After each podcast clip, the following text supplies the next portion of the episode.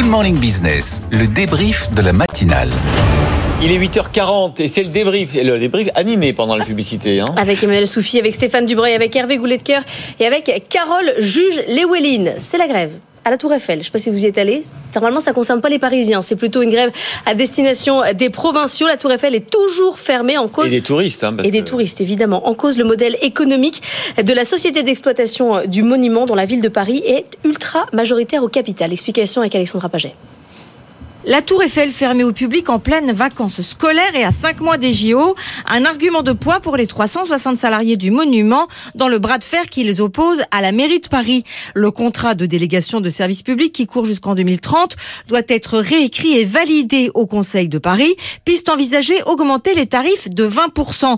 Mais hors de question d'augmenter aussi la redevance reversée par la CET à la municipalité que Stéphane Dieu, délégué syndical de la CGT, estime bien trop D'autant que les travaux nécessaires à la rénovation du monument ont déjà coûté 130 millions d'euros. Sur un chiffre d'affaires de 100-120 millions d'euros, si on doit euh, donner 50 millions d'euros à la ville de Paris et payer des, frais comme ça de, travaux euh, qui ont explosé, c'est pas tenable et c'est pour ça qu'il y, a ce mouvement en ce moment pour pouvoir retrouver un modèle économique euh, plus juste et plus équilibré. La Tour Eiffel a retrouvé l'année dernière une fréquentation supérieure à celle d'avant la crise Covid, soit plus de 6 millions de visiteurs. S'ils ne sont pas entendus, les syndicats ne s'interdisent pas de monter à nouveau au créneau pendant les Jeux Olympiques. Et du coup, forcément, ça porte les propositions de loi qui avaient été déposées par les Républicains, euh, qui visent à encadrer euh, le droit de grève, notamment pendant certaines périodes, vacances scolaires ou euh, événements comme les Jeux Olympiques.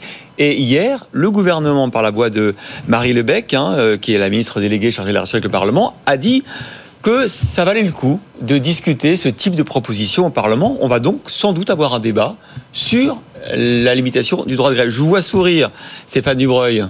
Bah, en fait, je pense que c'est la grève de trop qui vient d'avoir lieu, donc on va en parler. Je pense que là, maintenant, il y a un vrai rejet des Français sur les syndicats. Il y avait quand même plutôt... Euh, les Français acceptaient en fait la grève. Aujourd'hui, je pense qu'ils l'acceptent plus. Ça, c'est le premier point. Le deuxième, le vrai sujet, c'est la définition. C'est est-ce qu'on parle d'un service minimum ou d'un service garanti? Le diable est dans le détail. Le service minimum, c'est Sarkozy, qui est le premier à avoir. Quand on regarde, ça n'a aucune incidence. La grève qui a eu lieu, bah, c'est du service minimum. Un train sur deux, c'est service minimum. Un service garanti, ça veut dire que vous sanctuarisez des dates et il y a obligation d'avoir les trains. C'est ça l'enjeu en fait. Il aucun effet. Il y a une époque où il n'y avait plus de train. Hein. Il n'y avait plus de train. Maintenant, ça, c'est fini, ça. De mais voilà. ça permet de vous, quand même, vous avez 150 000 personnes sur le carreau, il hein, faut le dire. Hein. Je veux dire, les familles de divorcés, etc., qui avaient une semaine sur deux, je peux vous dire, c'est là, je veux là, je pense que ça a un impact. Donc moi, ce que je dis, c'est le service garanti, c'est ça qu'on doit négocier. Et, et, on doit sanctuariser des dettes, des dates pour arrêter d'être en otage perpétuellement. Vous êtes pour, clairement. Hein. Mais évidemment. Carole bah, Je pense qu'il y a deux choses à séparer. Il y a la grève de la Tour Eiffel qui est liée à une gestion absolument abyssale de la mairie de Paris par rapport au budget et aux demandes qui sont complètement ridicules. Et ça, c'est un, pour moi, c'est vraiment. Vous multipliez par 4 la redevance. Hein. Non, mais c'est ridicule. Ça. C'était 8 millions d'euros. Maintenant, ils demandent 50 millions d'euros. Ça ne fait aucun sens. Donc, ça, je pense que c'est vraiment un, sujet à part parce que c'est deux jours. Et en effet, bon, bah, ça pénalise les touristes quelques jours. Avec un autre sujet qui est la grève dans les transports. Avec, à côté de ça, un, un vrai mouvement d'un point de vue du gouvernement pour dire euh, voyagez green, prenez plus le train, prenez moins la voiture. Euh, on fait tout ce qu'on peut faire à Paris pour empêcher les gens d'avoir des bagnoles. Et en fait, à la fin, on ne leur donne pas un service de transport qui leur permet d'aller au travail. Donc je pense que c'est vraiment deux choses à part. Le service minimum ou service garanti, alors moi j'ai moins de subtilité que toi sur le sujet, mais je pense que c'est bien. Et vous parliez en, ouverture du droit de grève qui avait été garanti, mais je pense pas quand la loi pour le droit de grève a été votée que ça a été anticipé qu'un jour il y aurait un bras armé qui s'en servirait à des moments stratégiques pour embêter les gens. Et, c'est important ce mot-là. Non, mais c'est important ce mot-là pour une raison simple. Vous voulez faire... Moi, j'ai connu les grèves euh, de Claude Allègre. J'avais, je sais pas, 17 ans, je crois. Euh, les profs, et mon papa est syndicaliste de gauche et prof, euh, prof syndiqué. Donc, autant vous dire que dans ma famille, les grèves, j'en ai beaucoup eu et j'en ai beaucoup entendu parler. J'ai une famille qui est pro-grève. Mais chez les profs, à ce moment-là, ils font un mois de grève non-stop et à la fin, le ministre saute parce que vraiment, c'est impossible. Ça, c'est une grève impactante sur un projet de loi qui était vraiment fondamentalement rejeté. Là, un préavis de grève de la RATP qui court jusqu'à la fin des Jeux paralympiques, c'est une déclaration de guerre ouverte au gouvernement et aux usagers. Et on ne peut pas demander aux usagers de trouver ça bien et de vivre ça bien. Ça, c'est vraiment Emmanuel, deux- il y a la question de l'impact, en fait. Et on- quand on regarde où sont les grèves en France, en gros, elles, elles sont dans les entreprises de transport public. Ouais. Est-ce que la question, c'est pas le, le problème du monopole et qu'en fait, il y en a une capacité de nuisance très forte? Bien sûr, et puis alors en plus j'ai envie de vous dire une grève qui ne gêne pas, c'est pas une Bah bonne oui. grève. oui. Donc c'est le propre de la grève, c'est d'embêter, Euh, d'embêter soit le chef d'entreprise, le DRH, euh, parce qu'on est en train de négocier des augmentations de salaire, d'embêter les usagers pour pareil négocier soit des primes, des meilleures conditions de travail. C'est le rapport de force. Donc une grève qui, 50% qui ne pénalise pas n'est pas une grève Emmanuel, efficace. 50% du nombre de jours de grève sont chaque année, hein, depuis euh, 50 ans, RATP, SNCF, fonction publique. C'est pas normal, si. Il y a, il y a- C'est pas la question de c'est normal ou ça n'est pas normal, ça n'est pas à moi de juger la pertinence c'est pas ou, proportionnel ou quoi ou poids qu'est-ce. Mais de le ces fait est secteurs que dans l'économie. hein. Oui, mais le fait est qu'aujourd'hui, dans les transports publics, vous le voyez à la RATP, mais aussi à la SNCF, plein de choses sont en train de se jouer, notamment la fin du monopole, la privatisation sur le rail, la privatisation sur le bus. L'ouverture Et à la aujourd'hui, l'ouverture à la concurrence de, certaines lignes, bah, c'est euh, Mais- c'est une forme de privatisation, sont en train de dire les syndicats. Je, répète juste le, le discours syndical. Donc, oui, bien sûr, elle, la grève est gênante, elle est pénalisante. Moi, j'ai pas à me prononcer, savoir si est-ce qu'il faut l'interdire ou l'encadrer. On peut réfléchir effectivement à des notions de service minimum, mais en même temps, euh, c'est aussi déshabiller un droit constitutionnel parce qu'à un moment donné, etc. Donc, oui, vous avez des syndicats qui sont qui préparent des élections professionnelles et donc euh, les bras de fer se font forcément au détriment des usagers. Et je ne, oui, Vous, vous une grève acceptez de subir. Vous dites, bah, c'est nor- c'est normal, en fait. en fait, euh, accepter, non, c'est- embêtant. C'est embêtant, évidemment, c'est embêtant pour euh, les familles euh, composées, recomposées, comme vous le disiez tout à l'heure. C'est embêtant. Mais encore une fois, les gens ont appris à s'organiser. Voilà. Et là, c'est ponctuel. Alors, Hervé, et après, euh, et après Carole, ça fait beaucoup réagir ce que vous dites. fait beaucoup réagir. Allez-y, Hervé. Moi, je pense que, en, en fait, on, on est sur un débat en fait qui n'a pas beaucoup de sens. hein. Pourquoi? Que, que dans une entreprise, euh, il y ait conflictualité sur le partage de la richesse créée, mais il y a accord sur la nécessité d'augmenter la richesse. Et en fait, cette conflictualité, elle n'existe pas dans d'autres pays. En Allemagne, même dans la gauche de l'Allemagne, le débat entre Bernstein et Kotsky, est-ce qu'il faut être dur, est-ce qu'il faut aller en fait au compromis Eh bien, c'est euh, Bernstein qui a gagné. Et je rappelle juste que l'économie sociale de marché a quand même créé un niveau de richesse par habitant beaucoup plus élevé en Allemagne qu'en France. Il y a un côté très très très rétrograde dans cette vision de la conflictualité parce que est-ce qu'elle aboutit vraiment à plus de bien-être pour tout le monde, à plus de bien-être pour les salariés concernés? Je pense que l'histoire a tranché, c'est une histoire qui est vieille d'un siècle et, et donc il y a quand même des vieilles lunes en France vous dites, c'est sur que, laquelle il faudrait que les revenir. syndicats quoi. français ne sont pas dans une, dans- parce que déjà il y a une opposition idéologique à la croissance, à- au fait que l'entreprise soit euh, euh, profitable et vertueuse. Ça, n'existe pas. Donc de toute façon, même si on tue l'entreprise, c'est pas grave.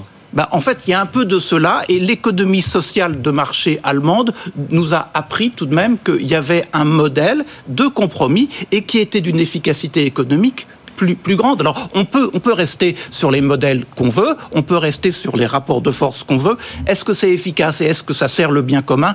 La réponse, je crois. oui, parce que les syndicats allemands siègent dans les conseils des entreprises. hein. C'est la grande différence avec les Ah syndicats bah, sont dans français. les Il y a une plus grande transparence et un plus grand. conseil de la SNCF, de la et il y a un RATP plus grand et de la euh, partage du euh, dialogue social que, euh, qu'en vrai. Ils France. sont au conseil.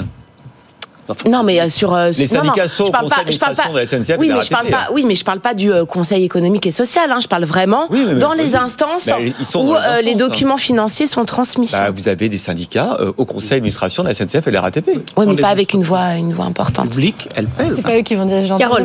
Non, il y a deux choses. La première chose, quand tu parlais de c'est dans la fonction publique, dans la RATP, Hmm. je pense qu'il y a aussi un jeu sur le, le côté salaire dans la fonction publique. Votre salaire, il est fixé, c'est des échelons.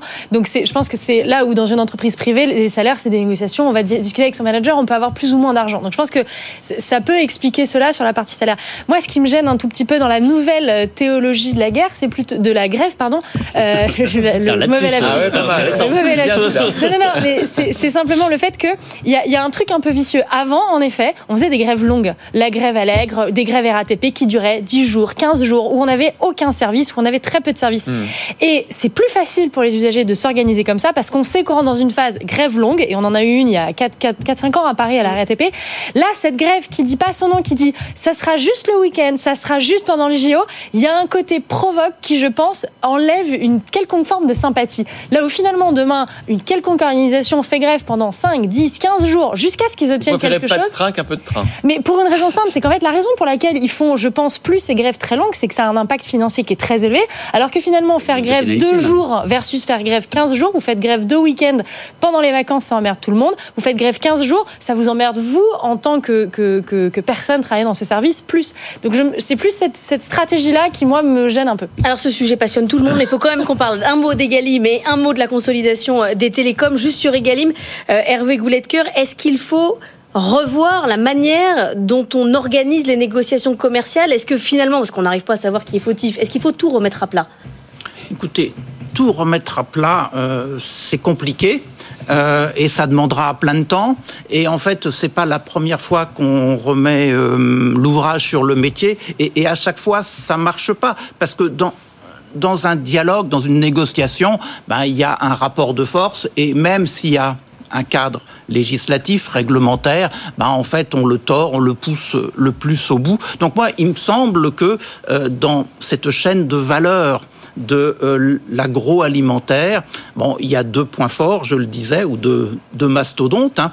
Euh, les industries agroalimentaires, la distribution, et puis il y a deux points faibles, les agriculteurs et les consommateurs. Et, à mon avis, bah, du côté des agriculteurs, s'ils veulent peser, il faut sans doute qu'ils repensent leur organisation. Est-ce que c'est de la concentration? Est-ce que c'est des coopératives qui jouent vraiment le rôle Il y a- il y a des de leurs membres? coopératives, hein. Oui, mais est-ce qu'ils jouent le rôle de leurs membres ou un intérêt qui finalement s'est autonomisé par rapport aux membres? Il y a tout un débat dans les Mm. coopératives là-dessus. Et puis, il y a les euh, consommateurs, in fine. Aujourd'hui, c'est compliqué parce que l'inflation, Oui. qui n'est pas encore un problème réglé, donne pas beaucoup de marge de, de manœuvre. Donc, organisons l'économie et mettons de la réglementation. Ça, ça ressemble à un grand procès. Là, on attend évidemment que Gabriel Attal s'exprime d'ici quelques minutes. C'est un grand procès entre distributeurs et industriels. Il y a des accusations de part et d'autre. Tout à l'heure, on était avec Richard Ponquio, euh, le PDG de l'ILEC. Il a fait une accusation grave euh, contre euh, Michel-Édouard Leclerc. Écoutez.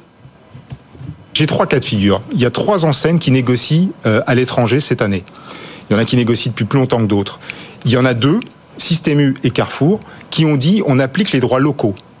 Hollandais d'un côté, Espagnol. espagnol de l'autre, mais qui ont fait des efforts pour respecter, par exemple, la date butoir. Alors on espère qu'ils respecteront de la même façon les textes Egalim, etc.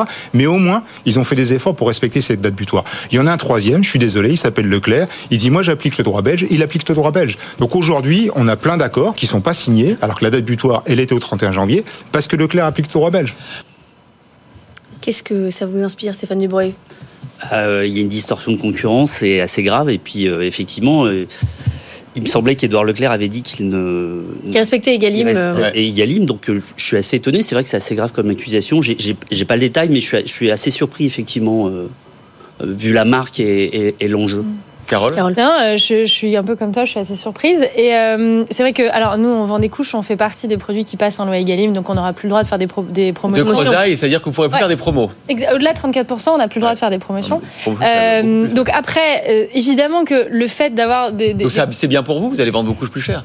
Alors non, parce qu'en fait, euh, la problématique, c'est qu'on est quand même dans un marché avec un géant américain qui détient plus de 50% du marché. Donc en fait, quand vous avez quelqu'un qui a un gros point en face et qui, lui, peut avoir des gros effets de levier sur son prix, le prix auquel il vend les produits euh, aux, distributeurs, forcément, ça, ça tire. On en parlait en, on en parlait en débrief, mais euh, en, pré-débrief, en gros, on n'a aucun moyen de savoir le prix de revient de quiconque. Et c'est normal, et, et je tiens à dire, ça doit rester comme ça. On peut pas connaître les marges de tout le monde sur chaque produit. Ça serait un non-sens pour toute industrie, pour toute concurrence. Mais néanmoins, on a quand même un organe qui est la DGCCRF qui peut contrôler des tonnes de choses et qui contrôle des tonnes de choses, qui devrait être capable de contrôler quand il y a des promotions qui sont excessives les prix de vente. C'est-à-dire que on peut pas vendre à perte euh, un produit. Et donc forcément, quand vous êtes un géant euh, qui avait euh, plein, plein, plein de marques, vous pouvez dire bah ok, je vais vendre ça à perte ou je vais vendre ça vraiment très, très, très bas parce que ma rentabilité n'en dépend pas. Moi, euh, enfin, je vends des couches et des produits cosmétiques pour les bébés, quoi. Donc en gros, je peux pas m'amuser à dire bah, en fait, je vais, je vais me faire défoncer la marge sur tel produit parce que je vais accepter que j'ai un autre, entre guillemets, une autre vache à lait qui derrière va me nourrir à côté. Donc c'est là où je pense que la DGCRF a un rôle euh, peut-être futur à jouer dans le, le contrôle des respects de ces marges. Stéphane Dubreuil, j'ai un défi pour vous. Résumé en 45 secondes, si oui ou non la consommation, la consommation, la consolidation des télécoms va se faire en Europe.